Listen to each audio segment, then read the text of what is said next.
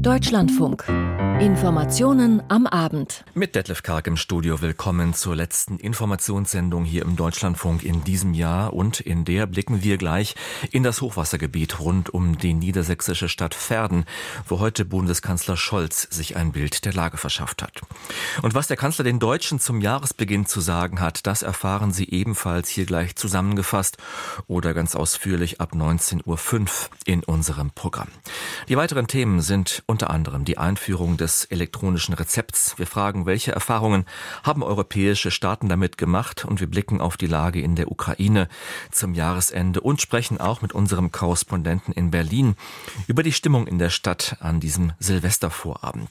Zunächst aber blicken wir kurz nach Köln. Dort gab es im Zusammenhang mit einem möglichen Anschlag auf den Dom drei Festnahmen. Mehr jetzt von Jochen Hilgers. Nach der Terrorwarnung für den Kölner Dom hat die Polizei drei weitere Personen in Gewahrsam genommen. Nach Hinweisen vom Bundeskriminalamt, so hieß es auf einer kurzfristig einberufenen Pressekonferenz, wurden in der vergangenen Nacht Wohnungen in Duisburg, Herne und Norvenich im Kreis Düren durchsucht. Dort wurden auch die drei Männer ins Gewahrsam genommen. Zur Gefahrenabwehr, wie es hieß. Schon vor Heiligabend hatte die Polizei einen 30-jährigen Tadschiken festgesetzt. Die Verdächtigen jetzt sollen zu seinem Netzwerk gehören. Unklar ist, ob es weitere Männer im Umfeld gibt, die noch nicht identifiziert werden konnten. Mittlerweile ist auch offenbar klar, dass der mögliche Anschlag auf den Kölner Dom mit einem Pkw hätte erfolgen sollen. Die Polizei hat die Schutzmaßnahmen rund um die Kathedrale weiter erhöht. Polizisten sind mit Maschinenpistolen bewaffnet und tragen schutzsichere Westen. Soweit diese ersten Informationen aus Köln von Jochen Hilgers. Die Lage in vielen deutschen Hochwassergebieten ist weiter angespannt. Vor allem eines hat sich in diesem Jahr sehr deutlich gezeigt. Es sind nicht nur Rhein und Elbe, die Hochwasser führen können und auf denen oft viel Augenmerk lag und liegt in Sachen Hochwasserschutz. Jetzt sind es viele kleine Flüsse. Wer etwa würde Hochwasser in Celle vermuten? Doch auch dort waren Straßen gesperrt, weil die Aller über die Ufer getreten war. Der Bundeskanzler hatte sich heute aufgemacht, um ein Bild von der Lage vor Ort in Verden in Niedersachsen zu gewinnen. Sicherlich ein gutes Zeichen an die Menschen und die Helfer vor Ort. Sebastian Brandau war für uns dabei. Knietief steht das Wasser in der kleinen Fischerstraße in Verden an der Aller. Sandsäcke lagern vor den Eingängen der Häuser. Man kennt das, aber wir konnten bis jetzt immer hinten raus mit dem Auto. Früher, wie meine Kinder klein waren, die Schulkameraden, die konnten alle von hinten zu uns kommen. Aber dass das so auf dem Hof ist, dass wir überhaupt nicht mehr rauskommen, das haben wir selber noch nicht erlebt. Seit etwa 50 Jahren wohne sie hier, sagt Anwohnerin Christa Schütte. Hochwasser seien sie gewöhnt. Dieses Mal aber haben sie sich Warthosen leihen müssen, um überhaupt über die Straße zu kommen. Immerhin, jetzt sinke das Wasser, doch noch immer ist die Aller wenige Meter hinter dem Haus ein breiter Strom. Es ist kurz vor Mittag, als Bundeskanzler Scholz an der Aller eintrifft.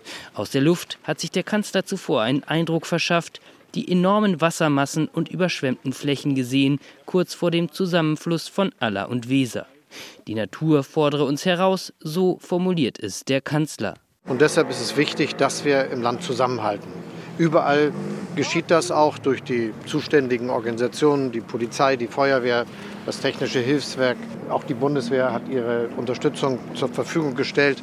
Und alle zusammen und unglaublich viele freiwillig und ohne berufliche Verpflichtung sorgen dafür, dass alles getan wird, um die Konsequenzen klein zu halten obwohl wir sehen, wie groß die Wassermassen uns herausfordern, um dafür zu sorgen, dass Menschen geschützt werden, dass Häuser nicht volllaufen. In Pferden sinkt inzwischen der Wasserstand. Nur ein einziges Haus musste hier in den vergangenen Tagen evakuiert werden. Hauseingänge und Wege sind mit Sandsäcken zusätzlich gesichert. Er sei gekommen, um sich zu bedanken, sagt der Kanzler. Und ich sehe, dass die Bereitschaft weit über diejenigen hinausgeht, die jetzt beruflich oder ehrenamtlich in den Hilfsorganisationen tätig sind. Da helfen auch Bürgerinnen und Bürger vor Ort ganz konkret mit, fragen, was sie tun können.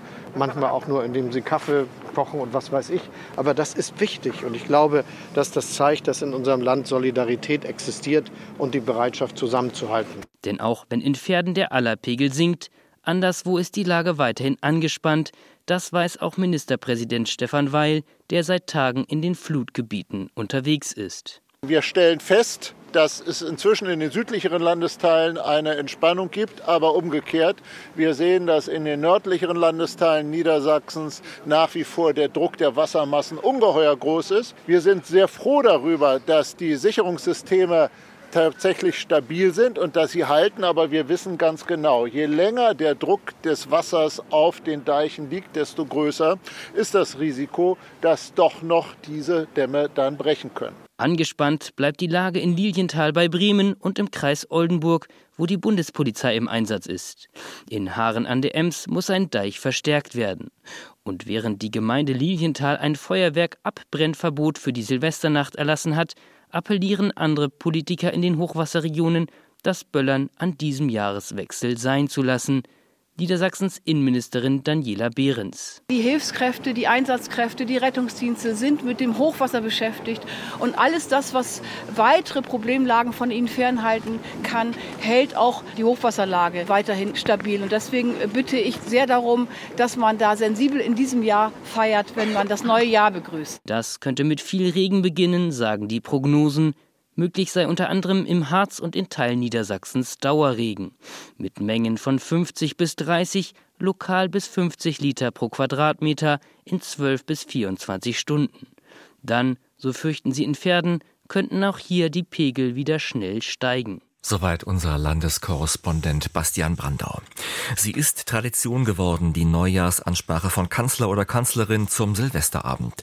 Um 19.05 Uhr können Sie sie hier im Deutschlandfunk in voller Länge verfolgen und Gudela Geuter, unsere Korrespondentin in Berlin, hat sie vorab schon einmal gehört und fasst nun das Wesentliche zusammen, was Kanzler Scholz den Deutschen heute zu sagen hat. Die Rede, mit der Olaf Scholz Zuversicht vermitteln und zu Offenheit aufrufen will, diese Rede beginnt eher mit einer Aufzählung der schlechten Nachrichten. Corona, Russlands Angriff auf die Ukraine, der Angriff der Hamas auf Israel. Unsere Welt ist unruhiger und rauer geworden. Sie verändert sich in geradezu atemberaubender Geschwindigkeit. Und sei es als Feststellung, sei es als Appell, fügt er hinzu. Auch wir müssen uns deshalb verändern. Vielen bereitet das Sorge, bei einigen führe es zu Unzufriedenheit. Ich nehme mir das zu Herzen.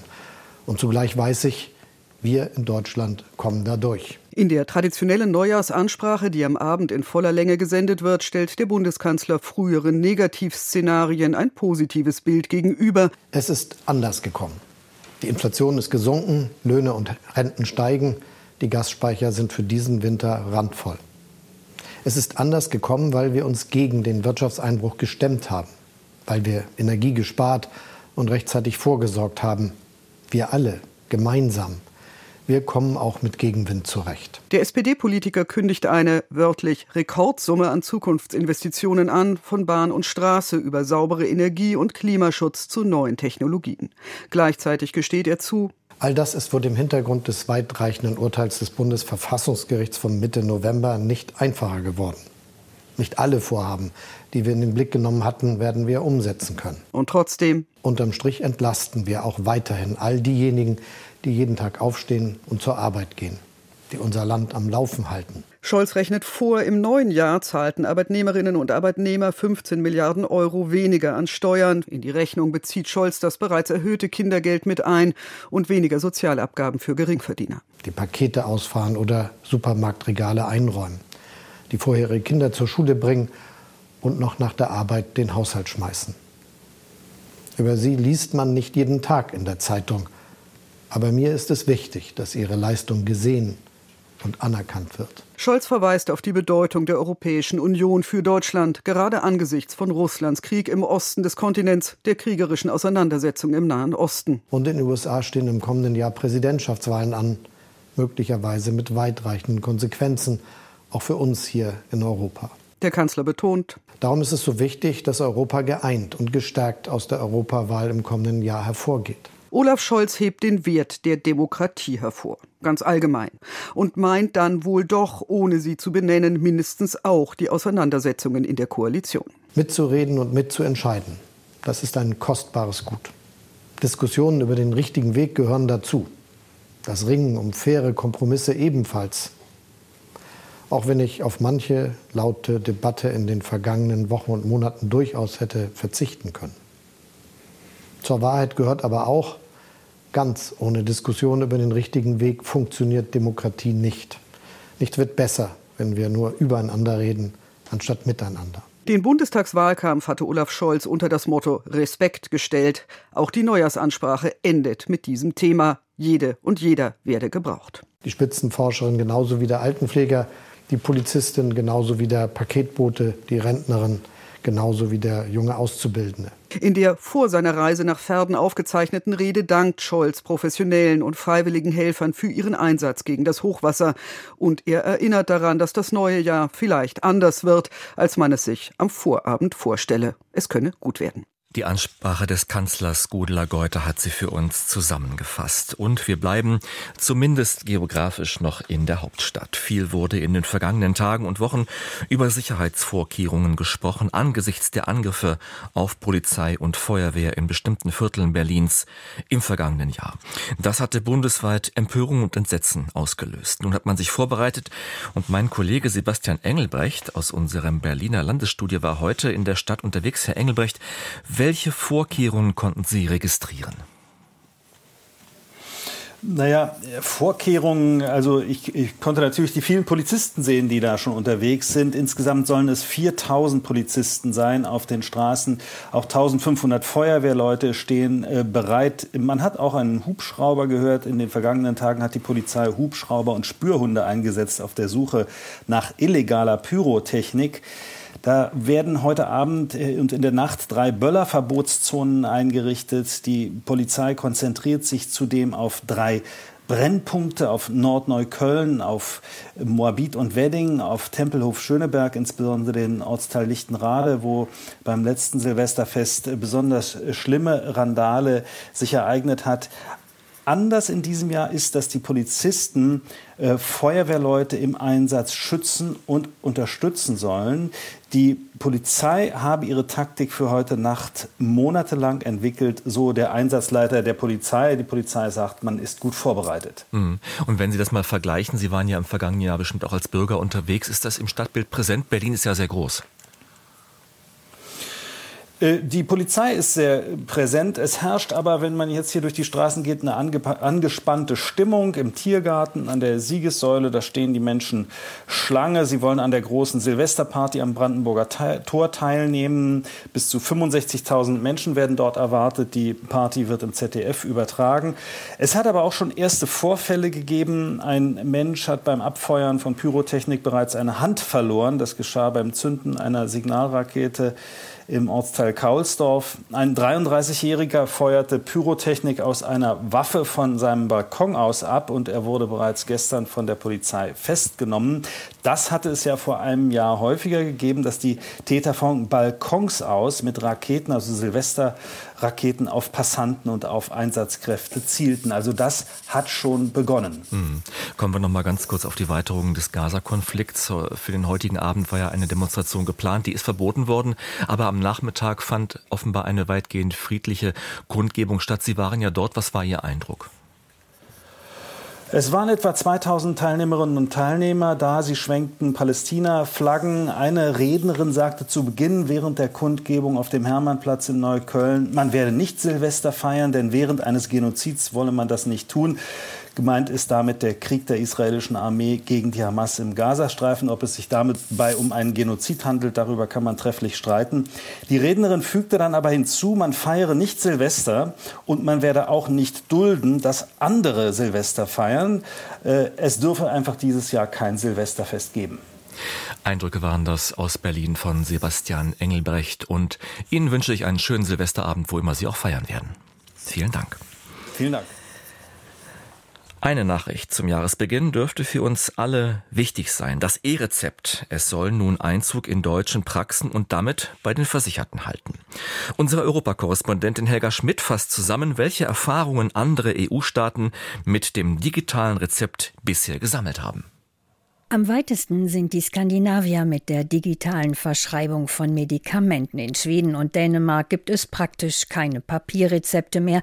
Offiziell heißt es, 99 Prozent aller Verschreibungen sind elektronische Rezepte. In Österreich gibt es das E-Rezept zwar erst seit anderthalb Jahren, aber in der relativ kurzen Zeit seitdem hat es sich schnell durchgesetzt. Mehr als 80 Prozent der Ärzte stellen E-Rezepte aus und fast alle Apotheken sind darauf eingestellt. Sehr weit sind auch die Belgier mit der Digitalisierung, nicht nur beim Thema Rezepte, sondern in der gesamten Gesundheitsversorgung. Über eine zentrale digitale Plattform können alle Patienten ihre elektronische Patientenakte jederzeit einsehen, die Werte der letzten Blutuntersuchung zum Beispiel, aber auch allgemeine Befunde und sogar Röntgenbilder. Wenn Patienten ihre Einwilligung geben, können auch die nachfolgenden Ärzte einsehen, was die Kollegen vorher schon diagnostiziert hatten. Das erspart teure Doppeluntersuchungen und gilt auch für Krankenhäuser. Dass Patienten ihre Untersuchungsergebnisse von einem Arzt zum anderen schleppen, für die Belgier ist das heute nicht mehr vorstellbar, gilt auch für Rezepte. Sie werden einfach beim Apotheker eingelesen. Die längste Erfahrung mit der Digitalisierung des Gesundheitswesens haben Spanien und Estland. In beiden Ländern wurden Papier- und Zettelwirtschaft schon seit 2005 nach und nach abgeschafft. Insgesamt ist es die große Mehrheit der EU-Länder, die schon seit Jahren auf E-Rezepte umgestellt haben. Deutschland gehört da zu den Schlusslichtern. Das war aber nicht immer so. Schon vor 20 Jahren wurde im Bundesgesundheitsministerium die elektronische Patientenkarte entwickelt.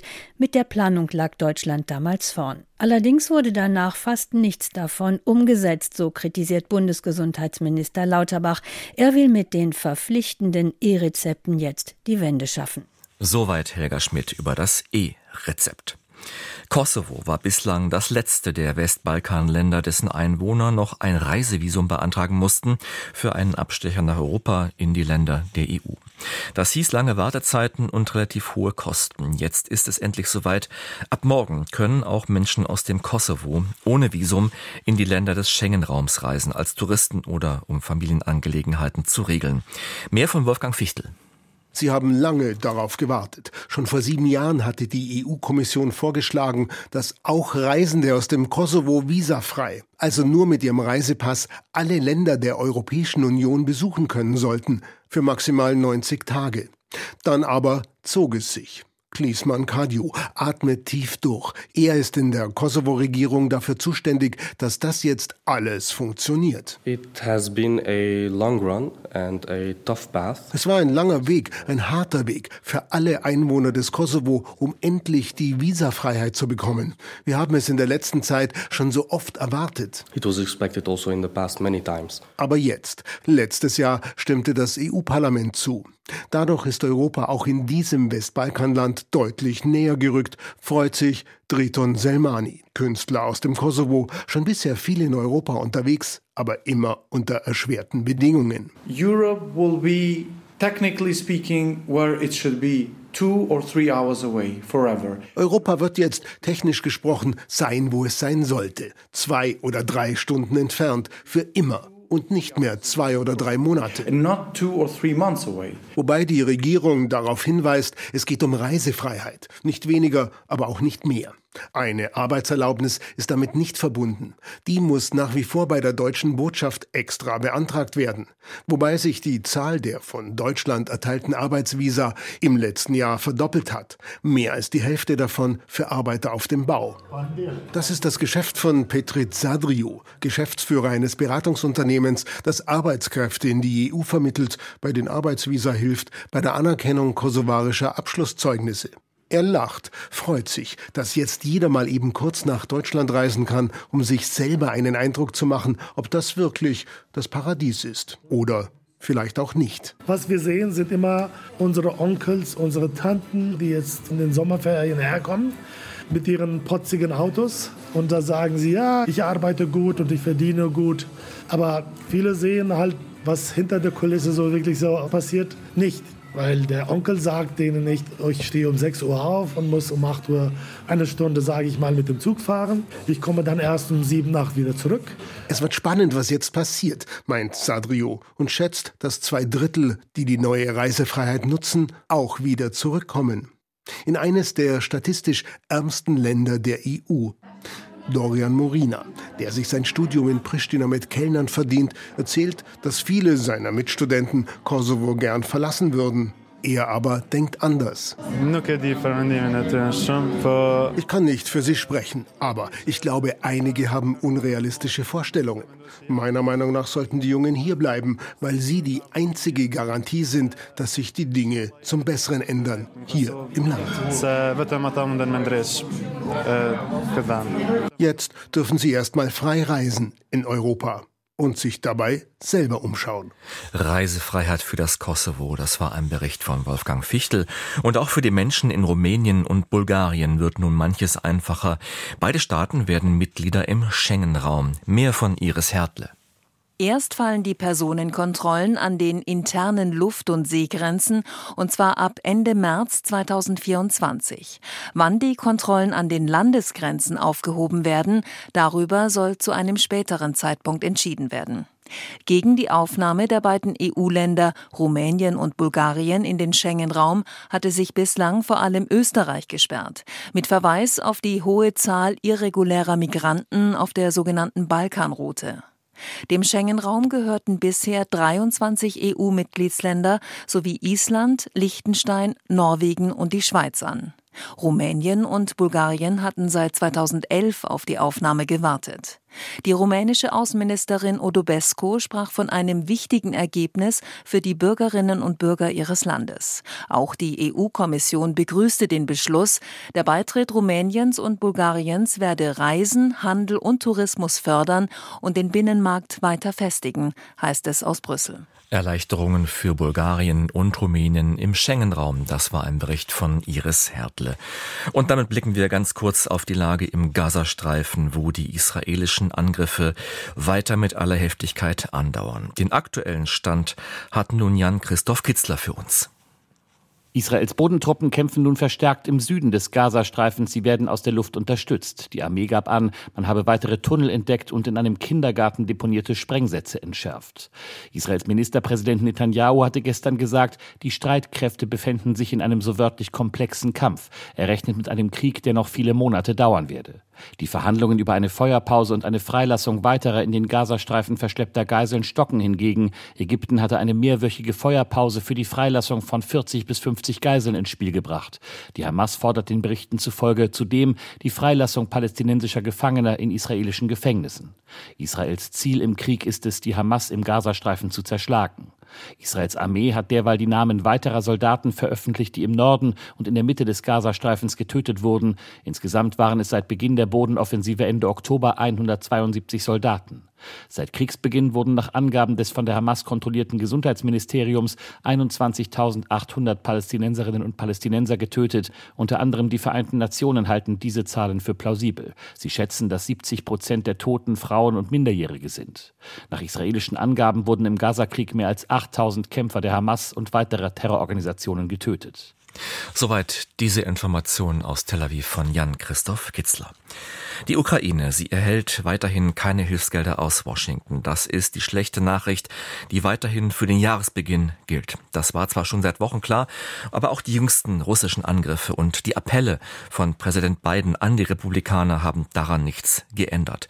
Keine gute Lage für Kiew also. Über die aktuelle Lage in der Ukraine, über die Menschen und die Ausblicke für das Land nun eine Reportage von Andrea Beer. Valeria Gubenko hat zwei Heimatländer und ist auf dem Sprung.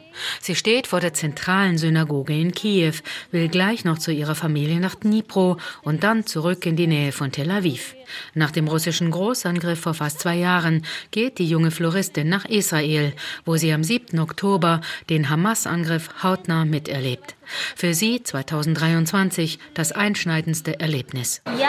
Ich hätte nie gedacht, dass ich in meinem Leben zwei solcher Großangriffe erleben würde. Ich dachte, na ja, es ist wie immer. Aber dann haben wir gemerkt, das ist nicht irgendein Konflikt, sondern ein Krieg. Zum Jahresende setzt Moskau in seinem Angriffskrieg gegen die Ukraine indes eine weitere blutige Zäsur. In der vergangenen Nacht wurden alleine in der Region Kharkiv fast 30 Menschen durch russische Raketen- und Drohnenangriffe verletzt. Das teilte der Chef der regionalen Militärverwaltung Oleg Synigubov mit. Zwölf Menschen lägen im Krankenhaus, auch zwei Jugendliche, 14 und 16 Jahre alt. Unter anderem mehrere Wohngebäude, eine Bank, Cafés, das Institut für Meteorologie sowie eine Klinik seien beschädigt. Im Zentrum von Kharkiv wurde unter anderem ein Hotel getroffen, in dem Angehörige von Hilfsorganisationen oder Medien oft übernachten. Nach Angaben des Innenministeriums wurde ein britischer Journalist verletzt. Der Leiter der Regionalstaatsanwaltschaft von Kharkiv gab an, die Angriffe seien aus dem russischen Grenzgebiet Belgorod gestartet worden. 2023 sollte laut Präsident Volodymyr Zelensky das Jahr des Sieges werden, doch es kommt anders.